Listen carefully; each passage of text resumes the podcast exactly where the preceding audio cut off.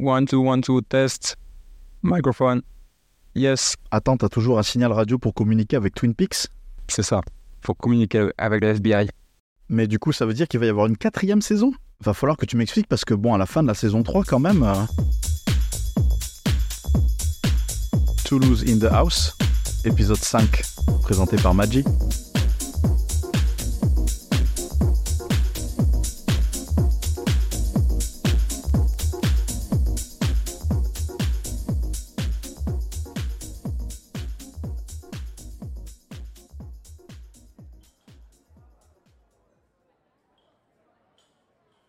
Salut à tous et bienvenue dans ce nouvel épisode de Toulouse in the House, cinquième épisode pour être précis. Épisode euh, bon, qui arrive en retard malheureusement avec euh, bon, des aventures et des péripéties un peu chaotiques au niveau du montage. Logiquement maintenant c'est réglé mais je pense qu'il va peut-être y avoir encore une petite période d'ajustement avec euh, le nouveau logiciel que j'utilise pour monter le podcast. D'ailleurs merci beaucoup à toutes les personnes qui sont venues à ma rescousse sur les réseaux. Donc voilà, il est possible que pour les prochains il y ait peut-être aussi un petit temps de décalage et je suis désolé pour ça. Mais bon, on est parti. Euh, qui dit nouvel épisode dit bien évidemment nouvel invité. Et même si par euh, pure modestie, je pense qu'il ne voudra pas le reconnaître, euh, j'ai quand même l'immense plaisir d'accueillir aujourd'hui un master de la House toulousaine. Alors, peut-être précision quand même, non pas que les anciens invités ne l'étaient pas, hein, bien au contraire, mais c'est au travers des événements qu'il a pu organiser que j'ai pu personnellement me reconnecter au côté authentique et classique de la house music. Merci beaucoup euh, Dale Cooper d'avoir euh, accepté mon invitation et bienvenue dans Toulouse in the House. Mais merci à toi, surtout euh, Gilles, et bienvenue à tous et à toutes. Je suis ravi, honoré et tout ça, un peu intimidé aussi. Mais non, t'inquiète, tout va bien se passer. on est à la maison, enfin littéralement à la maison, puisque aujourd'hui on enregistre cet épisode ben, chez moi, dans mon salon. Et donc pour rentrer euh, bah, directement dans le vif du sujet, euh, moi j'aime bien commencer par une petite partie euh, présentation bah, de qui tu es et rétrospective un peu de comment est-ce que tu as été amené à découvrir la house music et peut-être même les musiques électroniques de manière un peu générale. Tu te souviens un peu de cette période et peut-être même du contexte ou comment ça s'est fait? Alors oui, je me souviens de, cette époque-là. Euh, donc au niveau du contexte, donc moi je suis pas toulousain mais Montalbanais. Encore Euh, encore, c'est c'est- c'est vrai que c'est fou. Non, mais en fait, à ce stade, je vais renommer mon podcast Montauban in the House. Enfin, je sais pas, il y a un truc spécial dans l'eau à Montauban. Euh, va falloir qu'on m'explique. J'ai pensé aussi en, en écoutant tes précédents épisodes. Euh, je suis né en 1981. Euh, du coup, euh, Montauban, quand, j'ai, quand je suis euh, ado, c'est pas la folie, il n'y a, il y a pas, il y a pas grand-chose. Et en fait, euh, moi, ce qui me faisait kiffer, c'était euh, ce qu'on appelait à l'époque la dance music, euh, qui était vraiment... c'est un terme très large au final, parce que quand on y repense a posteriori, on se rend compte que ce qu'on entendait par dance, c'était aussi bien... de l'Eurodance, tu vois, à l'européenne, Corona, Tool Unlimited, Alban, que finalement des trucs euh, de house new-yorkaise en fait, qui étaient euh, réédités pour la radio, euh, des versions peut-être un peu plus accessibles, évidemment pas avec la construction de 6-7 minutes que tu peux avoir sur les morceaux house typiques, mais c'était la house new-yorkaise, certains, certains trucs, house garage, par exemple, le fameux morceau de Real to Real que, que, qu'on écoute encore, bah, I Like to Move It, Move It, c'est finalement, c'est Real to Real, voilà, c'est un groupe de, de house, garage new-yorkaise. Donc ça, ça passait quand même pas mal à la radio. euh, Ouais, ouais, ben, euh, de toute façon, I like to move it, move it, c'est Real to Real, mais euh, Real to Real, c'est Eric Morillo, si je dis pas de bêtises derrière. ouais, c'est ça. Eric Morillo, donc, qui était un grand producteur et DJ de house issu de New York, mais qui nous a malheureusement quitté en 2020. Toi et moi, on a 5 ans d'écart du coup, parce que moi je suis né en 86, donc on a grandi dans les années 90. Et clairement, euh, oui, la musique qui passait à cette époque, bah, c'était de la dance, quoi. Je me souviens de, des compiles, euh, la plus grande discothèque du monde, Dance Machine, enfin tout le monde achetait ça. Et c'est ce qui passait à fond à la radio, quoi. Euh, ouais, voilà, tout à fait. Ça passait pas mal à la radio, c'est, c'est tout ce- toute cette mouvance-là. C'était à peu près les seules choses euh, de, de musique club auxquelles j'avais accès. Sur les grandes radios, je veux dire, tu vois, de la FM. Ouais. Euh, et voilà, moi, ça me plaisait bien. euh, jeune enfant ou ado, euh, de, de en boom même et tout, de, de danser sur, sur ces trucs-là. Donc, mon, mon premier accès à la, à, la, à la house, finalement, c'était ça. Mais je- sur le coup, je ne savais pas ce que j'écoutais au final. En tout cas, ce qui est sûr, c'est que euh, même en termes de radio, il n'y avait pas vraiment de radio indépendante comme il pouvait y avoir à Toulouse, peut-être un peu plus tard avec FMR, Campus, etc. Donc, l'accès à la musique, c'est la radio ou c'est la culture des parents. Euh, et la culture de mes parents aussi m'a formé, mais, bizarrement, elle n'était pas vraiment, elle m'a pas vraiment poussé vers ça parce que la culture, la culture de mes parents, c'est plutôt pour mon père et ma mère aussi au final, le, rock des années 70. Euh, ils avaient tous les euh, Pink Floyd, les, euh, les Rolling Stones, les Beatles, entre autres, Simon Garfunkel, etc. avec des trucs quand même ils aimaient bien des trucs, tu vois, qui pouvaient être pointus dans la carrière de ces musiciens. Et t'as quand même des morceaux presque expérimentaux finalement chez les Pink Floyd ou autres. Voilà. mon père aimait aussi le jazz et beaucoup le free jazz. Donc ça aussi, ça m'a quand même marqué. Peut-être que là, il y a plus une, en y repassant, tu vois, par rapport à la house, euh, au niveau des accords, euh, au niveau même de la structure des morceaux, de la créativité, euh, il y, a, un point commun évident au final. et ma mère aussi, c'était un peu la musique classique, Chopin, Bach, et un peu de, de culture française, mais les trucs, euh, tu vois, plutôt du Gainsbourg, du Brel, euh, des trucs euh, un peu recherchés, pas forcément la variété française au sens strict du terme.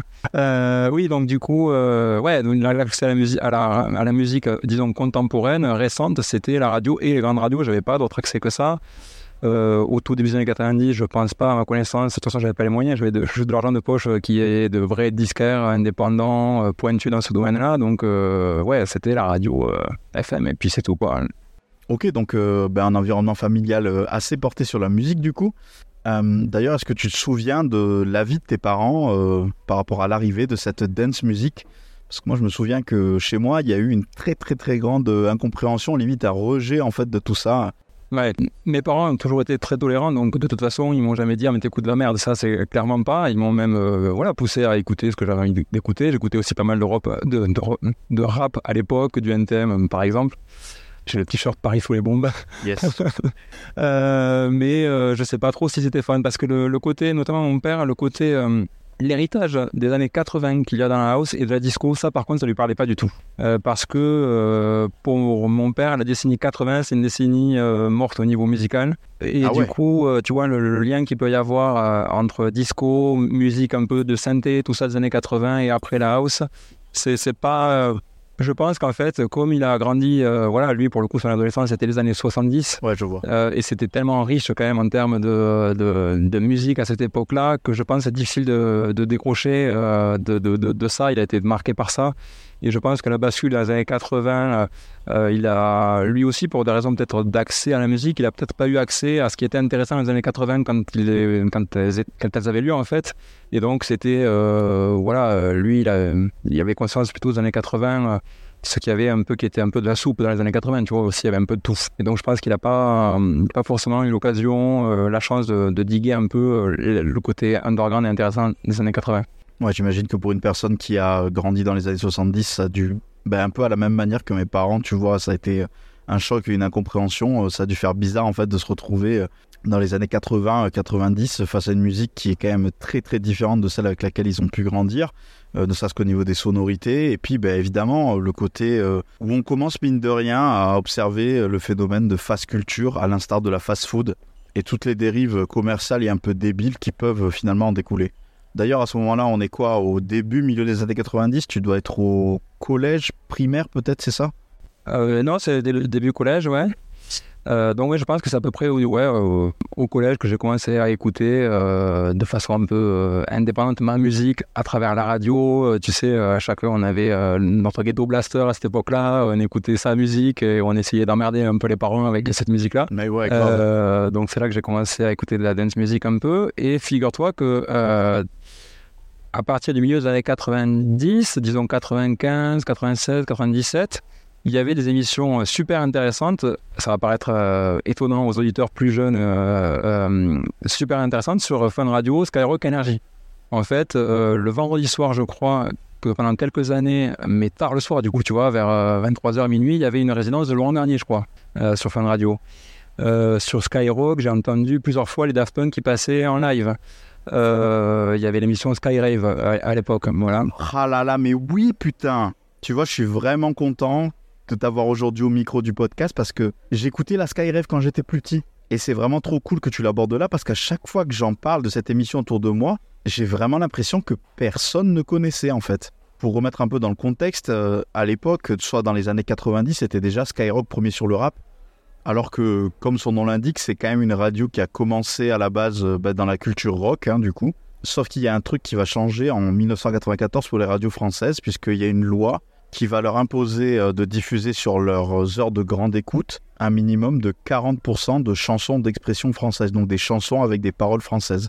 Donc autant vous dire qu'à ce moment-là, euh, le côté rock, il tire bien la gueule, puisque même si à l'époque on avait une scène rock française qui était déjà pas mal développée, il y a quand même une très grande partie des artistes et des morceaux qui sont joués bah, qui sont euh, originaires des pays anglophones. En plus de ça, euh, le public rock se fait bah, de plus en plus vieillissant. Euh, clairement, les jeunes, en fait, ça les intéresse de moins en moins.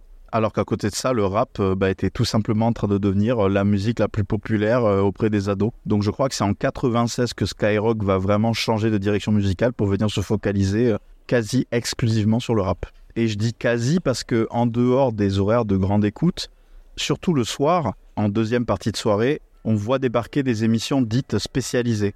Alors, même si pour la plupart, évidemment, c'était beaucoup d'émissions qui étaient spécialisées dans des sous-genres du rap et de la culture hip-hop de manière générale. On a eu par exemple DJ Pone avec euh, Bomb Rush, euh, Cut Killer avec son Cut Killer Show, Couvre-feu avec euh, Jackie Benji des Marrons. Si je me souviens bien, il y avait même Stomy Bugsy qui faisait une émission qui s'appelait West Coast La, donc dédiée au rap de la West Coast des États-Unis.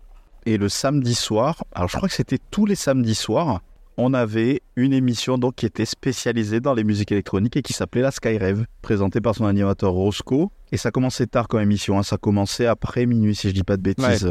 De mémoire, euh, la programmation était quand même assez variée. Donc comme tu disais, les Daft euh, ont joué là-bas, mais il y avait aussi euh, d'autres artistes issus de plein de genres de la musique électronique autres que la house. Peut-être que tu t'en souviens un peu mieux que moi d'ailleurs, Dale. Pour moi, la Skyrave, globalement, c'était euh, des trucs qui me parleraient plus maintenant, mais qui me parlaient à l'époque, c'était de la, de la trance en fait. De la trance, de la trance voix. Euh, à l'époque, ça me faisait bien rigoler. Euh, j'allais souvent le samedi soir chez mes cousins et on sautait partout sur le lit, tout ça, on rigolait en écoutant la Skyrave. mais de temps en temps, il y avait des choses, des surprises comme, voilà, hop, ils ont passé par exemple en intégralité l'album des Homework des Daft Punk. Et, il se trouve que ce soir-là, j'écoutais, je l'ai enregistré euh, sur mon euh, lecteur cassette et je me suis passé en boucle. Et je pense que ça a été là vraiment euh, la vraie révélation pour moi du fait qu'il y avait des musiques électroniques underground et de l'accès voilà, à la house dans un sens plus noble du terme par rapport à, la dance que j'écoutais avant.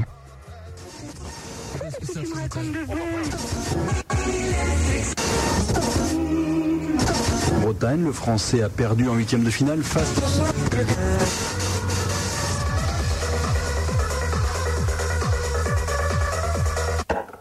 voyage. Minuit, 2 heures. Tous les samedis.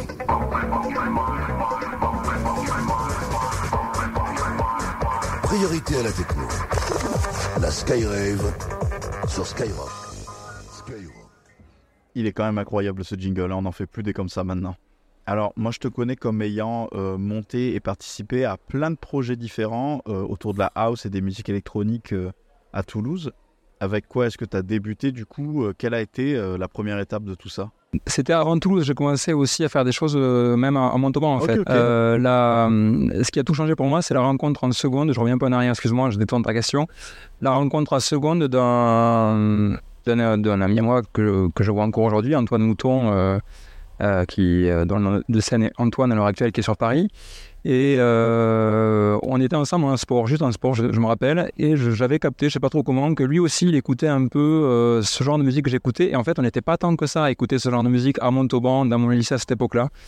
Et euh, du coup, justement, euh, la semaine qui a suivi euh, euh, ce moment où j'ai entendu l'album des Daft Punk pour la première fois dans la Skyrave, je suis allé le voir un petit peu timide parce que moi j'étais très garçon bien rangé, tout ça, et lui il était un peu plus foufou. En lui disant ouais, je suis tombé sur ça et tout, tu connais, je trouve ça super. Il s'est peu foutu de ma gueule en mode mais oui, genre moi je le connais depuis je sais pas combien de temps, tu vois. Et finalement, quand même, ça, ça a dû l'intriguer et on a commencé une amitié tous les deux. Et on s'est mis, donc en seconde, tu vois, et on s'est mis à acheter des platines ensemble. Et pareil, comme on n'avait pas beaucoup de budget, moi, assez bizarrement, pourtant, là, on doit être du coup en 97 ou 18, euh, on n'a pas acheté des platines vinyles, on a acheté des platines CD. Euh, ah ouais. Et c'était pas des pionniers, c'était euh, vraiment, c'était la marque Power, c'était, il n'y avait pas de, il y avait pas le, il y avait pas le Joe, il y avait juste voilà un pitch, un petit pitch band, et on, on les partageait en fait. C'était un peu un mois chez, chez lui, un mois chez, chez, chez moi les platines. Puis on a appris comme ça à mixer ensemble, en allant acheter des CD de temps en temps à la Fnac à Toulouse. Mais pareil, c'était une expédition pour nous d'aller à la Fnac à Toulouse. Il y avait quand même euh, le magasin Tempo aussi à Montauban et un autre truc euh, où on pouvait trouver quelques CD, tu vois, mais c'était compliqué. Et puis pareil, pour trouver vraiment la house que nous on aimait, parce qu'on aimait, euh, à, ce moment, à partir de ce moment-là, j'ai commencé à écouter Moody Man, toute la scène house de Détroit, Théo Paris, etc., Alton Miller. Et c'était pas les CD qu'on trouvait le plus facilement. Et euh, en plus, pour trouver dans des compiles CD les versions un peu club extended que tu pouvais jouer, c'était pas facile non plus. Tu pouvais parfois trouver des bonnes compiles, mais avec des versions souvent raccourcies, adaptées pour le CD. Euh, et donc, euh, mes premières dates, je les ai fait à, Montauban en fait. Je devais être peut-être en fin première ou terminale. Antoine, il a commencé à organiser des choses dans un, un bar club qui était super pointu à l'époque, qui s'appelait le Doppler à Montauban, pas loin de la gare. Et, euh, et ma première date, ça, ça a été là, mais ça s'est mal passé, j'ai pas eu de chance parce qu'il y a eu un, un énorme orage, c'est moi qui faisais le warm-up. Et genre, j'ai mis mon premier disque, peut-être le deuxième, et hop, coupure généralisée d'électricité. Mais non Ouais. Et la soirée a dû reprendre, tu vois, ça a dû durer une heure. Et du coup, euh, au bout d'une heure, en fait, euh, j'ai laissé ma place parce qu'il y avait le line-up qui devait continuer. Il avait des invités toulousains. Euh, je n'ai pas pu euh, terminer mon set, tu vois. je- C'était un peu chaud. Et après, il a organisé quelques petits trucs à Toulouse, notamment dans un bar qui s'appelle le Chamax Café. Euh, je pense que c'est devenu une épicerie de nuit maintenant, c'est rue Pargaminière. Il y avait une cave, petite cave. Et, euh, et du coup, ça devait être quasiment ma première date. Là, j'ai pu faire mon warm-up en entier, à peu près correctement. Euh, donc voilà, il y avait déjà à cette époque, tu vois, au fin lycée, quoi. Fin lycée, et j'étais encore à Montauban. Après, j'ai eu un, trou parce que j'ai fait prépa lettres, donc euh, j'avais trop de, taf, donc la musique, c'était un peu de côté. Et puis, c'est revenu, euh, pareil, sur Montauban, en fait, euh, avec... Antoine, heureusement, il était parti à Paris, mais avec d'autres copains, on a monté, dont JC que tu as invité, Juan Chris, on a monté un collectif qui s'appelait Montauban Mix. Voilà, et euh, on a organisé pas mal de trucs au. T'as déjà entendu parler du Rio Grande? C'est euh, la salle de concert, la SMAC de, de Montauban en fait. euh, Euh, Non, je et, crois pas. et du coup, ouais, dans les, dans les boîtes de, de Montauban et les environs, dans les bars de Montauban et aux environs, on a, on a fait pas mal de soirées avec ce collectif. Euh, dans ce collectif, il y avait aussi euh, quelqu'un qui était sur Radio CFM, dont euh, Thierry Brocklanders t'a parlé aussi. C'était Christophe, il avait une émission à lui qui s'appelait Groove Up, de 19h à 21h le jeudi soir. Et, euh, et j'ai, euh, il m'a invité à plusieurs reprises dans, son émission.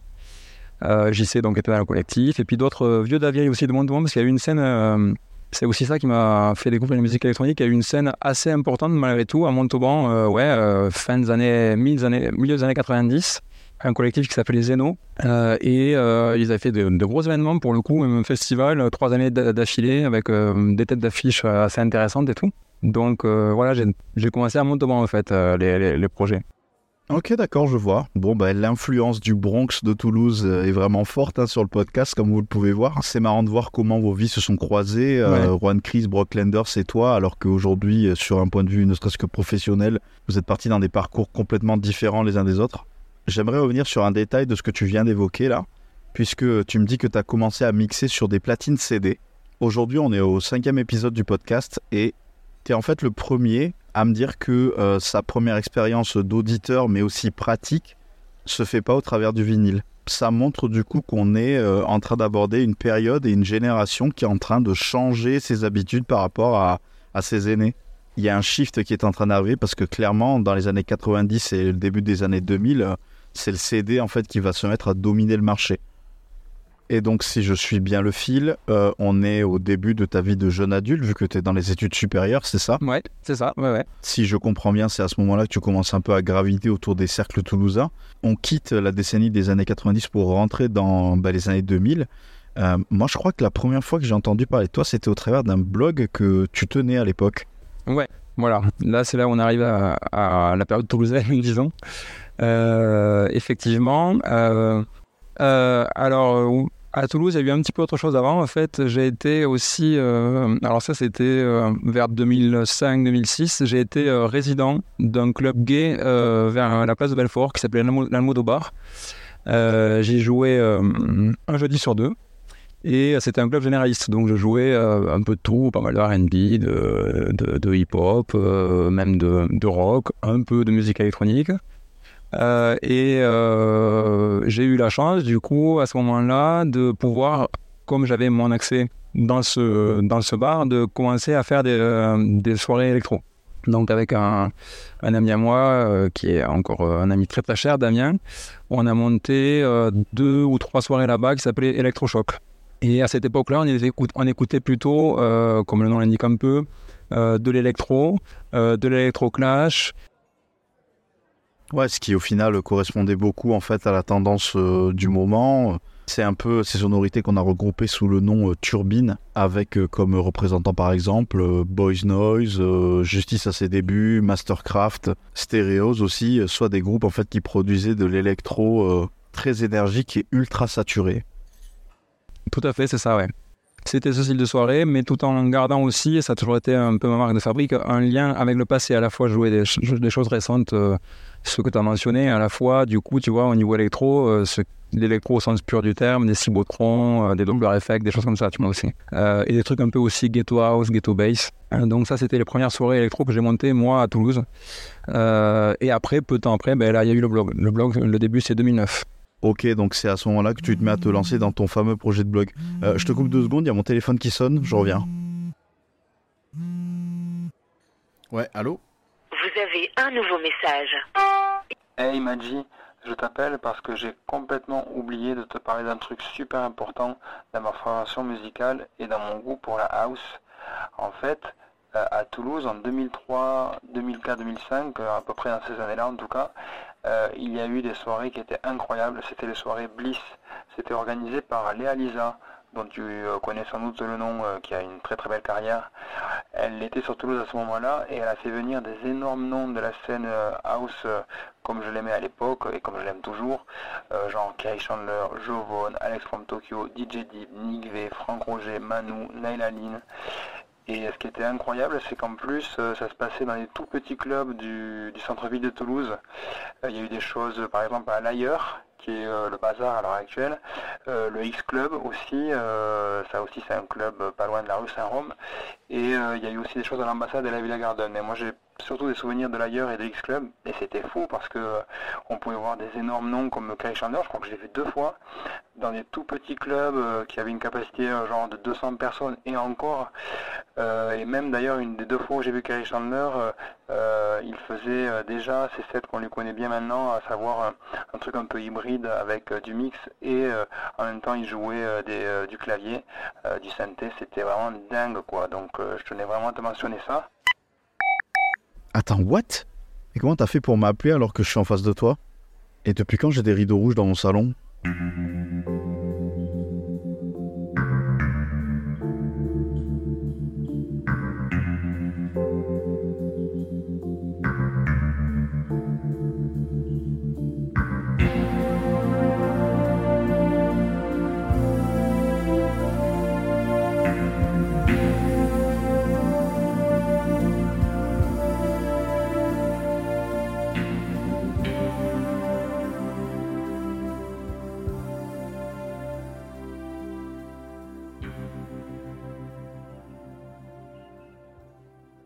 Quelles ont été euh, les motivations qui t'ont poussé à monter ce blog? Puisque là, du coup, tu commences à faire ta place en tant que DJ. Est-ce que c'est ta passion de cet univers qui t'a donné envie d'aller plus loin? Est-ce que euh, la musique que tu passais en soirée, donc au-delà de la jouer, t'avais peut-être envie en fait d'en parler et de la partager autour de toi avec un angle peut-être un peu plus éditorial? Ce qu'il faut savoir aussi, c'est qu'en 2009, on a une période où le blog a une place euh, assez particulière et de prédilection. Et ça, euh, surtout auprès de la jeunesse, puisqu'on est en plein euh, dans la génération Skyblog. Et les autres réseaux sociaux sont quasi inexistants. Facebook, je crois qu'en France, c'est arrivé en 2008, donc ça faisait à peine un an que les gens l'utilisaient. Donc les blogs arrivaient à fédérer des communautés de personnes assez importantes et assez soudées. Donc est-ce que c'est peut-être ça aussi qui t'a séduit? Euh, ça a été, euh, pour le coup, tu vois, une impulsion justement de, de Damien, dont je parlais, avec qui j'ai organisé les soirées électrochoc à la de Bar. C'est lui qui a découvert euh, cette euh, émergence là de la scène euh, blog house et des blogs musicaux là en 2008-2009, euh, et qui s'est dit ah ouais, je trouve ça super. Il a été, ça nous a beaucoup excité de voir qu'il y avait autant de musique partagée de façon tout à fait libre euh, et à l'époque finalement pas illégal en fait, avec euh, de plein de jeunes artistes qui faisaient des remixes, qui faisaient même leurs propres morceaux et qui les envoyaient d'eux-mêmes euh, à des blogs en espérant être diffusés et tout. Et on s'est dit, ah, c'est super cool. Et puis moi, je pense ça m'a parlé aussi, puisque mes études, donc c'est des études de lettres. Donc j'aime bien aussi euh, écrire. Et, et c'est vrai que notre marque de fabrique, par rapport à, à, nos, à nos blogs qui nous inspiraient, Fluo Kids et autres, c'était l'envie quand même de mettre un peu plus de texte. Parce que souvent, c'était quand même très minimaliste. Les blogs musicaux euh, de l'époque, c'était une ou deux phrases euh, qui n'avaient pas forcément d'ailleurs un lien avec le morceau directement. Et puis après, hop, on diffusait le morceau et, euh, et c'était parti. Nous, on avait envie de travailler un peu plus, comme tu dis, le côté éditorial. Euh, euh, soit on parlait un peu techniquement du des morceaux qu'on diffusait, soit on essayait de créer un peu une, une sorte de mini-histoire, de raconter un peu quelque chose, une, une atmosphère autour du morceau. Et voilà, on a commencé comme ça, c'était son idée. Puis après, on a été rejoint par cinq ou six personnes, dont euh, mon grand ami euh, Benoît, euh, dont le nom de, de, de, de plume était Nicky Sonic, qui est un grand spécialiste de toute la scène, lui, anglaise, euh, et de toutes ses ramifications, du continuum hardcore. Et, euh, et du coup, on a pris, euh, on a commencé donc avec cette orientation que tu disais, blog house, electro clash, électro, euh, les justices, headbanger, plein de choses comme ça. Et puis par Benoît, on, est, on, on a plus dévié vers la scène tropical house, bass house, ensuite ce qui est devenu le du UK funky, le dubstep. Euh, et c'est grâce à Benoît aussi d'ailleurs que j'ai jusque-là j'avais pratiquement pas écouté euh, la scène anglaise. Je sais pas comment ça se fait, ça me parlait pas en fait. Et, euh, et c'est à partir de là que j'ai commencé à, à m'intéresser à cette scène émergente et du coup au- à ce qu'il y a, ce qu'il y a eu avant quoi, la scène breakbeat, euh, jungle, drum and bass. Donc on est deux à la base. Très, très rapidement, il y a donc Benoît Nicky Sonic, le spécialiste de la scène euh, du continuum hardcore, qui, qui nous rejoint. Puis après, euh, euh, un autre pote sur Toulouse qui s'appelle Mathieu Lamat. Euh, après, un, pote à moi qui était euh, sur Paris, non pas sur Paris, au Havre, je crois à l'époque, s'appelait Dabo. Il y a eu qui Ah oui, d'accord. Donc très vite, le blog et son aura dépassent en fait le cadre de la région toulousaine et vient parler euh, à des personnes issues de la France entière, quoi, du coup. Mais au final, un peu, ouais, ouais, c'est ça. Euh, et puis après, je je veux pas, j'ai oublié personne, et c'était loin. Et après, on a eu aussi un petit peu sur la fin euh, Valentin qui ensuite a rejoint l'équipe euh, HMIT, euh, qui, qui a écrit un petit peu aussi. On était 5 ou 6 au, au gros de, de notre activité, quoi. Et est-ce que tu peux me parler un peu du contenu qu'on pouvait retrouver euh, sur ce blog? Blog qui porte un nom d'ailleurs, vu que tu viens de citer son acronyme, HMIT, pour High Maintenance in Toulouse. Donc si je me souviens bien, on pouvait retrouver euh, des articles qui parlent un peu de l'actualité, euh, des chroniques de disques. Enfin, est-ce que tu peux me parler un peu de votre ligne éditoriale du coup? Ouais, alors ben, au niveau donc musique, c'était à la fois cette blog house et après au final ça a plus tourné comme je disais vers euh, la, les nou- la nouvelle scène euh, anglaise, fidget, euh, UK funky, dubstep. Euh, et euh, sinon oui on a alterné euh, chronique de disques, enfin de disques. C'est un bien grand mot, chronique, des chroniques de sortie ou de, de, morceaux qui étaient diffusés comme ça sauvagement. Euh, Il y avait un peu aussi des sortes de reports de soirée. Euh, on annonçait aussi nos, propres soirées quand on a commencé à en faire. Euh, et euh, voilà, ça, à peu près tout. Ouais. Et c'est donc à partir, c'est au bout d'un an, un an et demi, quand on a commencé à avoir un peu de succès sur Toulouse, être un peu connu, qu'on s'est dit, bon, mais ça pourrait être sympa de, de lancer des soirées euh, autour du bleu, quoi. Ben ouais, ben je suis euh, totalement au raisonnement puisque j'en parlais juste avant. Euh, les blogs, surtout à cette époque, c'était quand même des très très grosses plateformes communautaires. Ouais, c'est ça. Comme tu dis, qui pouvaient parler rapidement en fait à des personnes à l'autre bout du monde. Mais pour celles qui vous suivez au sein de la ville de Toulouse, je pense qu'il y a eu un moment donné où en effet vous avez eu envie de les rencontrer. Et étant donné que votre principal sujet, ben, c'est de la musique euh, qui se passe en club, euh, pourquoi pas organiser des soirées pour boucler la boucle en fait? Oui, c'est ça. C'est euh, comme tu dis, la- l'apport d'Internet, c'est le fait de, pouvoir accéder très facilement à plein de choses très très vite et effectivement la partager avec des gens à l'autre bout de la planète. Mais je trouve qu'on a quand même toujours besoin d'un ancrage. Et comme tu dis, ça se vit dans les clubs, etc. Et donc, euh, et donc nous, on s'était dit, ben, cette musique-là, il n'y avait pas que nous qui diffusions ça à Toulouse, mais euh, on n'était pas non plus super nombreux. On a envie de, de la partager en vrai avec des gens, quoi. Mm. Et du coup, ben, euh, j'étais allé démarcher, enfin, on était allé démarcher euh, une boîte qui était autrefois une boîte d'after qui s'appelait le Dance Club et qui là était devenue une boîte avec les horaires d'ouverture habituels des clubs qui s'appelait l'Electro, Boulevard de la Gare. Ça a pas mal changé, là, à l'heure actuelle, je sais plus ce que c'est, je sais plus si c'est un club, ça a été très très très longtemps, là, je suis plus très sûr. Et on en a fait euh, un certain nombre, quoi, qui ont bien marché, notamment la première, c'était assez fou. euh, on avait invité, je sais as dû connaître toi peut-être un mec qui s'appelait The Phantom's Revenge, un mec de Nice. Ouais, bien Et sûr. euh, moi, je m'étais pas trop rendu compte à l'époque, c'était un mini événement en fait. Ce mec-là, justement, sur la, sur la, la sphère blog, il était hyper suivi. Il faisait ses, ses édits bien patates de, de, de French House, là, de House filtré. Et euh, c'était la folie. Il y avait, euh, pendant toute la soirée, il y a eu euh, 20 ou 30 mètres de queue devant le- l'électro. C'était notre première soirée là-bas, tu vois. C'était incroyable. Mais ouais, tu m'étonnes, ça devait être fou. Euh, C'est marrant d'ailleurs que tu m'en parles, parce que je crois qu'il a signé récemment sur euh, Happiness Therapy. Donc je pense qu'on n'a pas fini d'entendre parler du fantôme.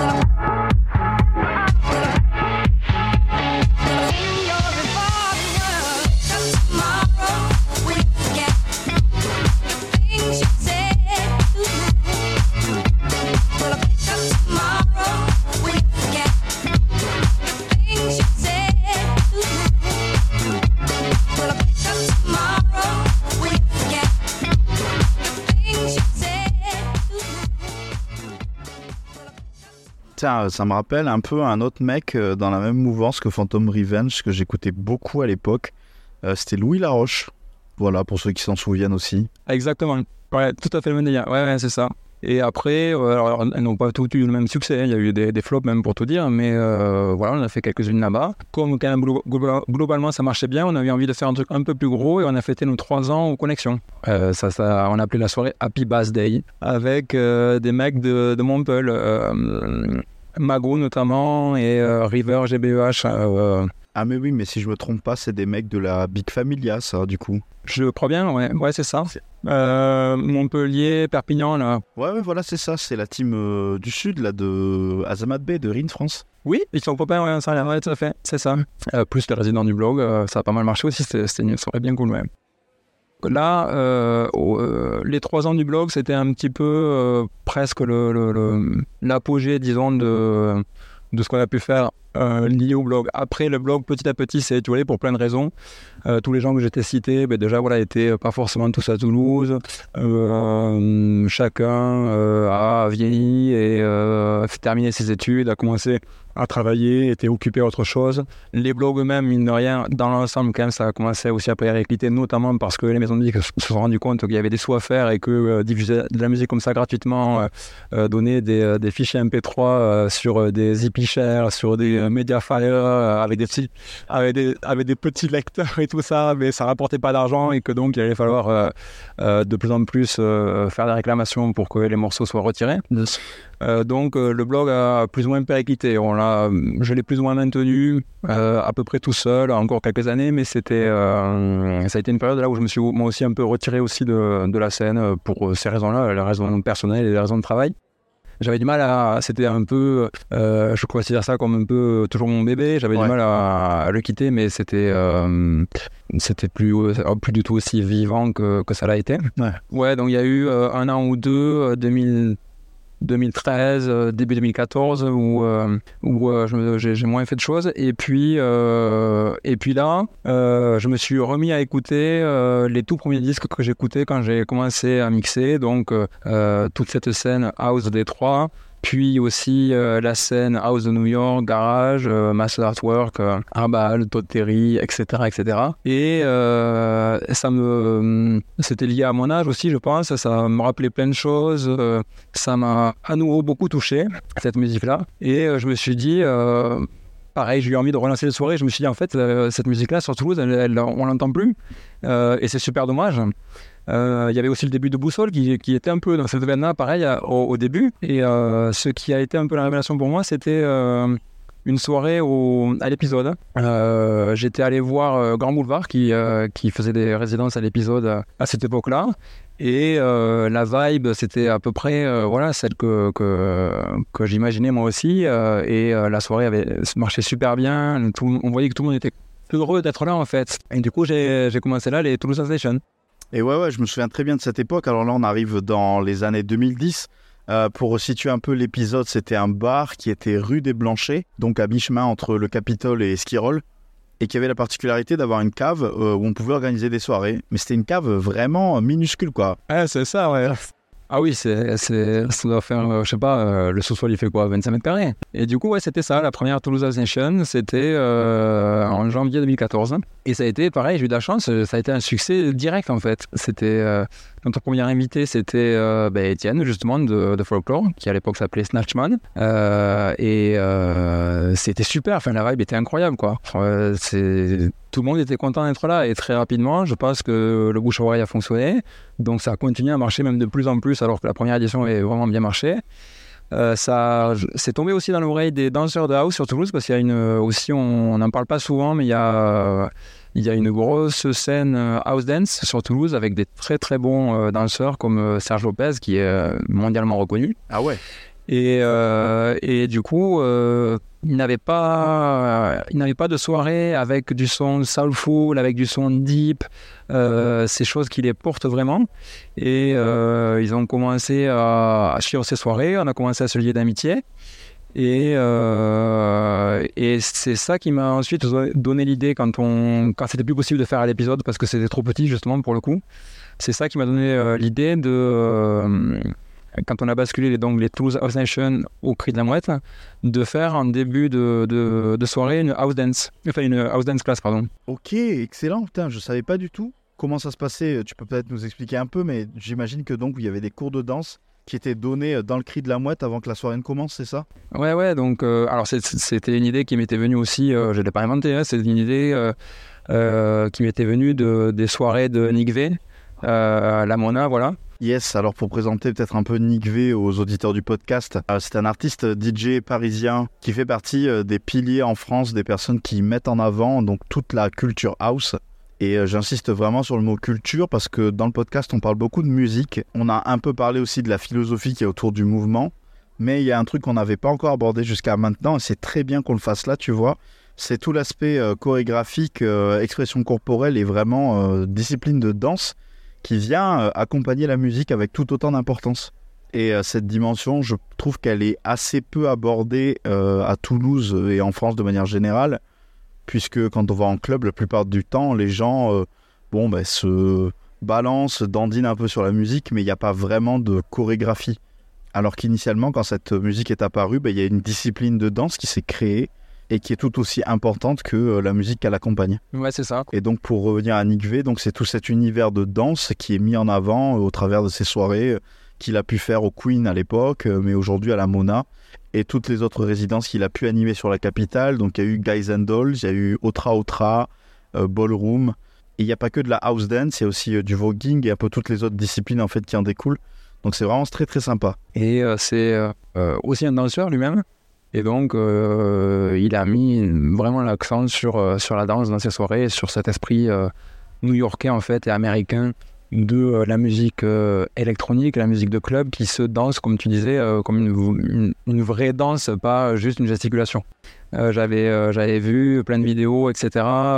Depuis, j'ai eu l'occasion d'aller voir aussi de ces house dance class et je me suis dit, ben voilà, à Toulouse, on a des danseurs, on a des profs de, de house dance qui sont super, etc.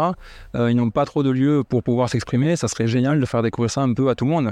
C'est vrai que quand, quand euh, la house est arrivée en Europe, euh, je pense que ça s'est tout de suite un peu perdu. Ce côté-là, c'est vraiment, mais comme tu dis, c'est, pourtant c'est le cœur. euh, aux États-Unis, à Chicago, à New York, ça, ça- ça se vit, ça se danse, c'est, c'est, c'est indissociable en fait.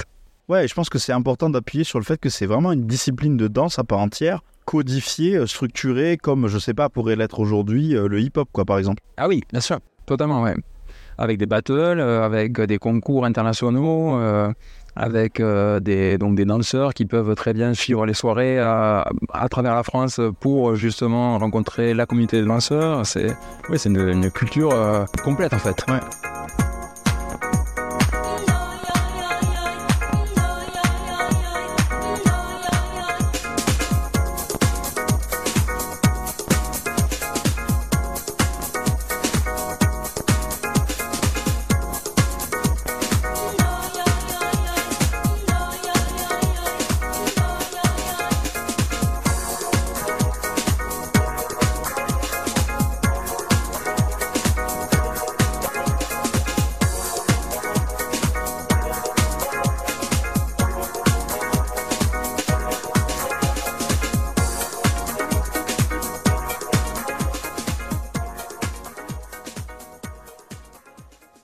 Là, euh, à cette époque des soirées Toulouse House Nation, on a quitté euh, l'épisode pour basculer au cri de la mouette, hein, c'est bien ça? Oui, euh, donc ça a commencé à l'épisode, c'était une mensuelle, il me semble, mensuelle pendant un an. Et comme je te disais, voilà, ça marchait vraiment super bien. Et du coup, j'aime bien les anniversaires. Donc du coup, je me suis dit, bon, ça fait un an que ça marche très bien, ça serait cool de faire un truc un peu différent pour fêter les un an. Et c'est là que je suis allé démarcher Erich, le patron du Cri de la Mouette. Et, euh, et j'ai pu obtenir un peu, euh, sur un coup de chance, euh, un vendredi soir pour la, pour la première. Euh, il m'a prévenu pas longtemps en avance, euh, justement, il y avait eu un désistement. Donc j'ai pu faire la première, euh, les un an de, de- des THN, Toulouse House Nation, euh, au Cri de la Mouette, un vendredi soir, avec pour inviter euh, Gunther. Euh, du label Rutilance Records, le label, euh, tu tu vois, le label de Digestio aussi, euh, voilà. Pareil, ben, c'est, écoute, ça, ça a super bien marché. C'est là qu'on a fait notre première dance class, puisque évidemment, c'était pas possible de faire des dance class à l'épisode, il n'y a pas assez de place. Et euh, bah, c'était parti après pendant euh, quelques années. Il y en a eu une tous les mois, puis après une tous les deux mois, et, euh, ça a duré six ans. On a arrêté en 2020, la dernière. Ben ouais, je m'en souviens très bien de cette époque. C'est aussi euh, à ce moment-là qu'avec Boussole, on s'est mis à faire des soirées au cri de la mouette. Et donc, de fil en aiguille, hein, toutes les personnes qu'on croisait déjà euh, à l'épisode, cet écosystème qui s'était construit, euh, se retrouvait euh, quasiment tous les week-ends euh, en soirée, hein, que ce soit chez les uns ou les autres. Toi aussi, d'ailleurs, à cette époque, tu as toujours essayé de garder un lien avec les autres acteurs euh, de la scène. Et même si les soirées euh, Toulouse House Nation se sont arrêtées en 2020, tu t'étais lancé dans d'autres projets en parallèle aussi. En fait, euh, effectivement, j'ai euh, toujours eu à cœur de d'essayer d'être euh, de, suivre le plus possible ce qui se passait sur la scène à Toulouse et pas que en house. Euh, et puis, euh, comme je disais aussi, régulièrement, j'ai pu inviter des, membres de, folklore sur les sur les THN. Et du coup, tu sais comment ça marche, des échanges un peu de collectifs. Hop, on s'invite les uns les autres. Donc c'est vrai que j'ai pu jouer. Euh, avec pas mal de collectifs différents euh, sur, sur Toulouse. Et euh, que j'ai été aussi euh, sollicité au moment de la naissance de Schinner de Toulouse. Euh, donc là, pour euh, resituer, euh, il y avait un énorme groupe Facebook qui s'appelait Schinner de House, qui euh, revenait euh, aux sources de la house à, euh, à cette époque qui, du début des années 90 euh, qui, m'inspire tant. Et euh, ça a eu tellement de succès que euh, spontanément euh, et en lien avec euh, les boss de Schinner de House, euh, j'ai Boy et Jean-Mi, euh, des groupes se sont montés dans différentes villes, Toulouse, Bordeaux, Paris, euh, il y en a eu à Bruxelles, euh, Madrid, un peu partout, Berlin. Euh, et euh, du coup, il y a eu un collectif chinois de Toulouse qui s'est monté avec Samy Arabian Panther, qui s'appelait Psom à l'époque. Ouais. Qui était plus le côté techno, voilà. Euh, Il y a eu aussi au tout début Ludo, dont le nom de scène est Dimsar, que tu pourrais aussi interviewer, qui est un gros, gros, gros collectionneur de, house, mais pas que, un grand expert de Prince notamment, qui a été euh, qui a été dans le collectif. Et ben pareil, le- l'esprit chinois après c'était un peu plus déconnant. Euh, L'idée, comme tu disais aussi, c'était de ne pas axer sur un seul style de musique. et donc c'est pour ça aussi que le collectif s'était ouvert à des DJ issus d'horizons différents, de la techno, de la bass, de la house. Et on a commencé à faire des soirées dans des bars à nouveau à faire des apéros chineurs aussi dans des colloques où on invitait euh, les gens euh, qui n'avaient pas forcément encore mixé en soirée à venir avec leur clé USB ou leur disque, euh, passer leur premier disque comme ça, même avec des espèces de... Et le collectif a pas mal, pas mal évolué, certains sont partis, d'autres sont arrivés, il y a eu Alice Jean-Loup, il y a eu Théo Pomem, il y a eu Paul pour Cuddle, le club, il y a eu France Turbo Transpi, voilà, enfin plein de monde, ça c'est un collectif qui a qui évolue avec euh, avec son temps, avec les envies de chacun quoi. Et qui s'est transformé, excuse-moi, pardon, j'ai oublié, euh, qui, s'est transformé en balance collective hein, euh, au moment où euh, Schinner the House, la page qui était un peu notre la page mère, qui qui, qui avait servi d'inspiration elle-même, euh, a périclité et a été fermée ou, ou presque. hein. donc C'est vrai que le mouvement Shiner et la chinerie, on en a beaucoup entendu parler. C'était aux alentours des années 2015. C'était principalement euh, centralisé ben, autour de ces groupes de discussion qu'il y avait sur Facebook et qui arrivaient à fédérer une grosse communauté de personnes. Enfin, je crois que dans Ouais. Shiner de House, euh, on avait dépassé la barre des 45 000 membres, je crois. Et du coup, c'était des groupes qui étaient extrêmement actifs à l'époque, qui, qui proposaient euh, plein de discussions, plein de recommandations, que ça soit dans la découverte de nouveaux morceaux ou le suivi de l'actualité, des événements, des soirées. Il y avait même des contests de production, je crois que ça s'appelait Producer Day, qui ont permis de lancer euh, les carrières de certains artistes, hein, clairement. Et c'est vrai que graduellement, l'espace de 4-5 ans, tout ça s'est mis à perte de vitesse. Un peu à l'image de Facebook, hein, au final, la plateforme qui héberge ces groupes-là, euh, euh, qui est délaissé bah, déjà par notre génération, mais encore plus par toutes celles qui arrivent. Mais bon, ça m'a toujours étonné en fait de voir qu'il n'y a pas vraiment eu de suite officielle à ce projet euh, qu'était la chinerie. Je pense que c'est. Il faut voir l'évolution sur un peu plus longtemps. Déjà, comme tu disais, l'émergence de, ces groupes de chineurs, elle s'est faite, comme tu dis, à un moment un peu post-scène Bloghouse, où euh, peut-être une partie de la scène était devenue un peu n'importe quoi, ou une partie de la scène aussi avait, avait évolué vers euh, l'EDM au final. Et c'était sans doute euh, l'idée de se démarquer de cette euh, musique électronique très commerciale, euh, très, pas très subtile, etc. Et donc c'est vrai que, ces groupes-là revenaient un peu aux sources, aux origines. Et je pense que ça regroupait des gens quand même assez jeunes et, qui ont évolué aussi musicalement parlant en fait, avec grâce à ces groupes au final, et puis ensuite par eux-mêmes et euh, qui du coup euh, ont commencé peut-être par la house et puis ensuite ont écouté euh, de la techno et puis et puis la scène elle s'est elle s'est vachement renouvelée autour de la bass music et beaucoup de, de, de, ces gens qui étaient sur ces groupes-là sont devenus DJ, producteurs et, et pas forcément de house. Ils se sont plus intéressés, j'ai l'impression, au breakbeat, euh, au dubstep, euh, euh, à la jungle. euh, et l'évolution, elle s'est faite vers là. Et, et je pense que c'est pour ça que Shiner the House, euh, petit à petit, a été moins euh, en prise avec le temps. Finalement, c'est ça. Et de même que ses créateurs, euh, Gébo et Jean-Mi, euh, euh, eux- eux-mêmes, leur, euh, leur carrière et leur, euh, leurs goûts musicaux ont évolué. euh, et euh, ils jouent toujours des track house dans leur set, mais euh, c'est plus du tout euh, le cœur de, de leur set finalement. Ok, ok, en effet, ben, euh, je comprends mieux du coup.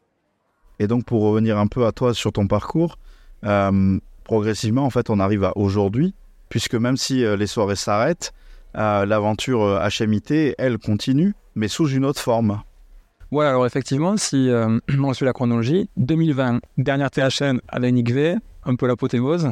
Euh, juste après, le Covid. Et nous, on a, euh, c'est bien tombé en un sens. Enfin, c'est bien tombé, excusez-moi, euh, c'est pas bien, c'est, c'est bien tombé pour personne, mais je veux dire que, euh, en tout cas, dans notre évolution, comme on avait l'intention de se mettre un peu en retrait des soirées, euh, et euh, on avait l'intention, avant même que le Covid émerge, de, monter un label. euh, ça, s'est- passé naturellement au, fi- au final. Et, donc, le, ben, le label, c'est donc HMIT Records. Beaucoup de gens se demandent ce que ça peut vouloir dire. Et du coup, ça vient du, nom au départ du blog qui était High Maintenance in Toulouse. C'est les initiales du, nom du blog.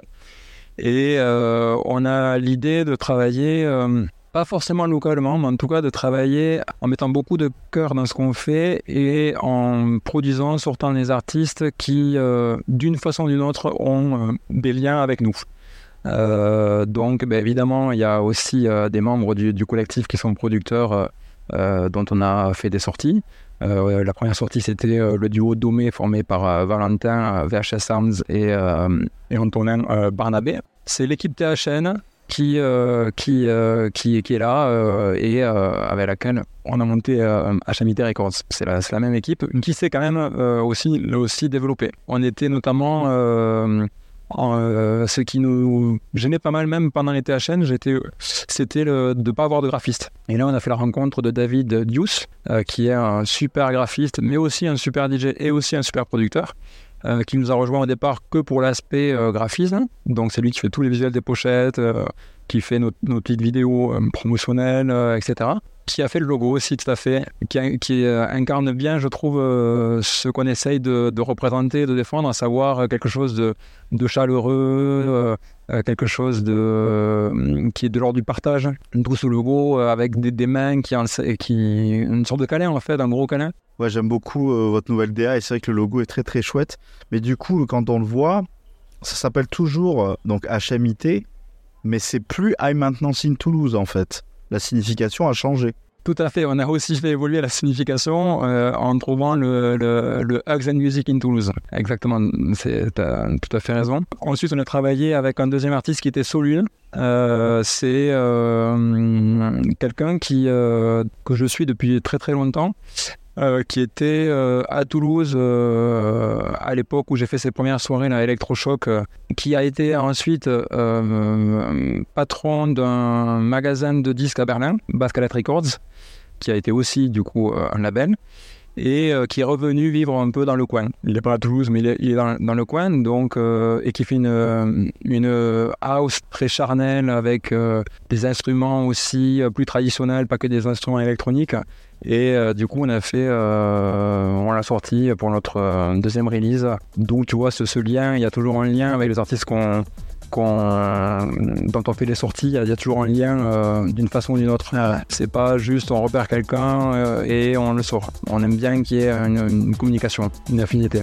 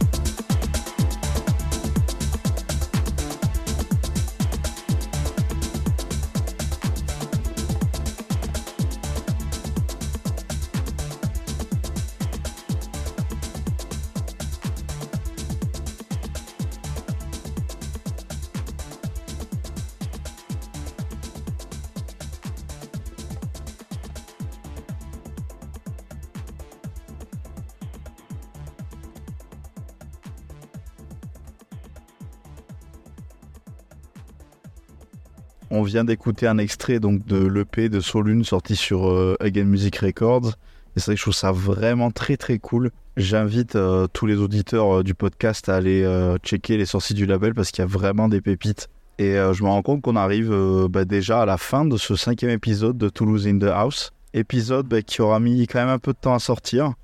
Mais je suis vraiment super content qu'on ait pu prendre le temps de discuter, toi et moi. Merci d'avoir accepté mon invitation, vraiment Dale, c'était très très cool. On a pas mal, euh, pas mal discuté effectivement euh, de, beaucoup de choses. Euh, on en oublie toujours. J'espère que j'aurai vexé personne en oubliant des, gens importants pour moi, mais j'espère que non. Et j'étais très, très content d'être avec toi. Et ben, merci à, tous et à toutes pour votre future écoute.